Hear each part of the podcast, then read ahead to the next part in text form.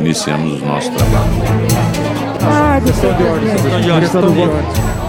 de ordem. Para registrar meu voto. Pela ordem, senhor presidente. Eu ia colocar requisição. No ar, a Lesp Notícias, seu resumo diário de informações da Assembleia Legislativa do Estado de São Paulo. Aqui você fica por dentro do que acontece no Parlamento Paulista, votações, decisões e debates.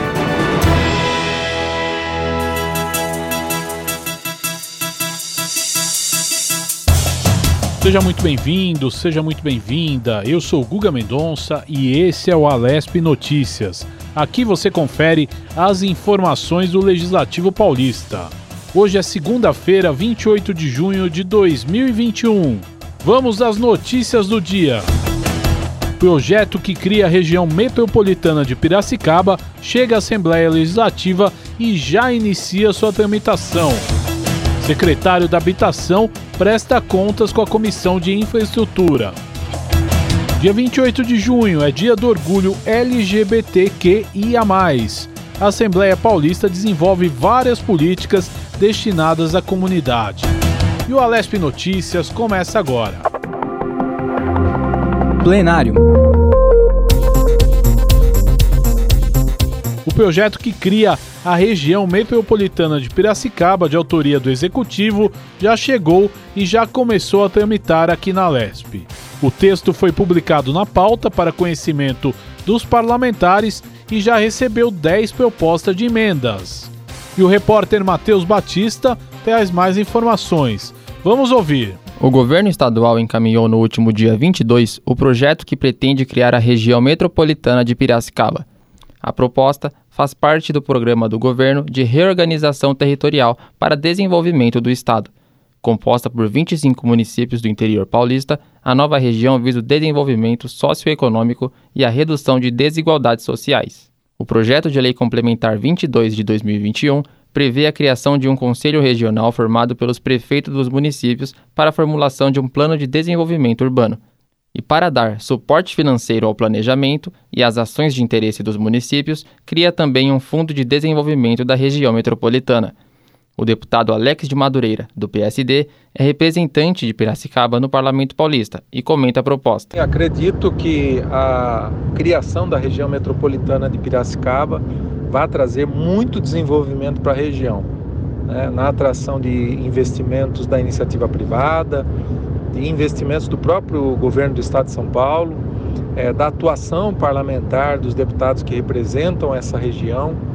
Eu acredito que é, a partir de hoje, né, a partir da formação da região metropolitana de Piracicaba, é um anúncio importantíssimo e agora com a chegada do projeto na Assembleia, nós iniciamos as discussões é, nas comissões e daqui a pouco ele entrará em pauta aí para que seja votado também aqui na casa.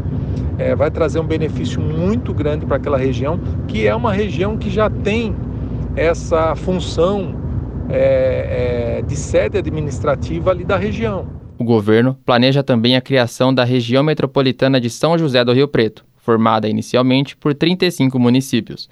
Além das regiões metropolitanas, estão previstas as criações de quatro novas aglomerações urbanas e de 21 novas microrregiões. E a expectativa é que até agosto seja concluída a votação do projeto em plenário. Comissões.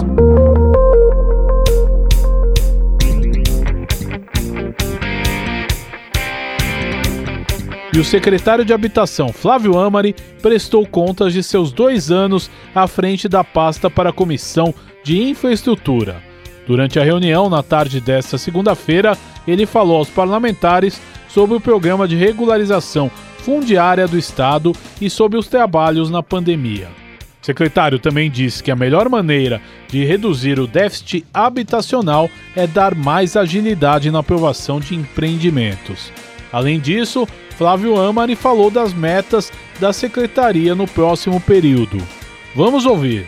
Muito importante ter participado hoje da reunião na Comissão de Infraestrutura, apresentando as ações da Secretaria da Habitação do Governo de São Paulo, mostrando os nossos projetos, as metas, os nossos objetivos. Nenhum momento, nenhuma obra foi paralisada. Grandes ações na área de regularização fundiária, também apresentando um projeto de melhoria habitacional, um projeto importante, revolucionário, único, onde a gente busca fazer com que as pessoas possam ter mais qualidade de vida, mais habitabilidade no seu próprio local onde já vive hoje. Também ações importantes no programa atendendo a população mais idosa, buscando fazer com que a gente possa sempre atender a população mais carente do estado de São Paulo. São mais de 30 mil unidades em construção hoje é, é, ativas, nenhuma obra paralisada, todas as ações continuando, seguindo a determinação do nosso governador Dória, mantendo todas as obras em andamento, as entregas sendo mantidas, enfim, muitas ações importantes para atender a população carente e que busca realizar o sonho da casa própria, gerando emprego, renda e reativando a economia no estado de São Paulo através da construção e também da área habitacional.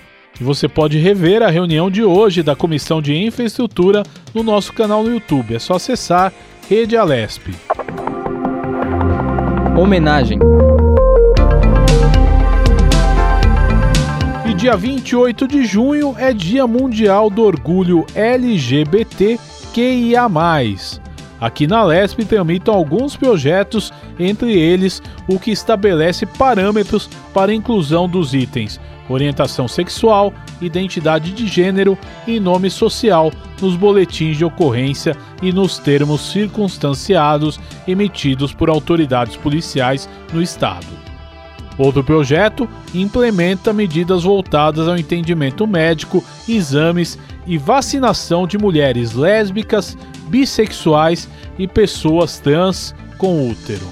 Um outro projeto cria o dossiê da população T paulista, que visa corrigir dados anuais gerados pelo poder público, o que inviabiliza a criação de medidas de combate ao preconceito. O deputado estadual Douglas Garcia falou sobre o acolhimento e as políticas públicas voltadas para a área. Aqui na Assembleia eu sempre fui muito bem tratado, né? É é claro que eu, eu gosto de brincar bastante com meus, com meus colegas a respeito desse tema. Eu não sou daqueles que se sentem chateados por causa de uma piada ou outra. Entretanto, eu acredito que o respeito ele tem que existir, o respeito existe acima de qualquer outra coisa. É, meus colegas aqui na Assembleia sempre me trataram muito bem, o meu eleitorado me trata melhor ainda. Nunca tive nenhuma parte de desrespeito é, de quem quer que seja. A minha base me acompanha bastante, sabe da luta que eu travo aqui na Assembleia defendendo é, as minhas pautas, mas eu sei que a homofobia ela existe. É, não tem como negar isso, da mesma forma que não tem como negar que o racismo existe, da mesma forma que não tem como negar que é, as pessoas que, que detestam determinada minoria são extremamente preconceituosas. E eu defendo o endurecimento das leis mesmo, para aquelas que praticam a homofobia efetivamente né, daquelas que praticam o racismo efetivamente, daquelas que praticam o ódio efetivamente. É, essas pessoas precisam sofrer o rigor da lei, precisam é, é, ter um sistema de justiça mais eficaz para poder deixá-las na cadeia por um bom tempo. Investigação em cima da polícia, ajudar o sistema judiciário. Poucos casos de, de, de crimes no nosso Brasil são solucionados, menos de 3%.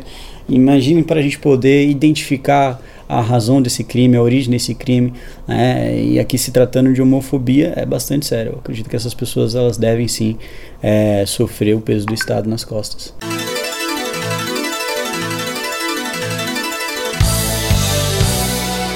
E o Alesp Notícias desta segunda-feira fica por aqui. Esperamos você na nossa próxima edição. Acompanhe as informações sobre a Assembleia Legislativa do Estado de São Paulo no site al.sp.gov.br, na TV Alesp e também nas nossas redes sociais: Twitter, Facebook, Instagram e o nosso canal do YouTube.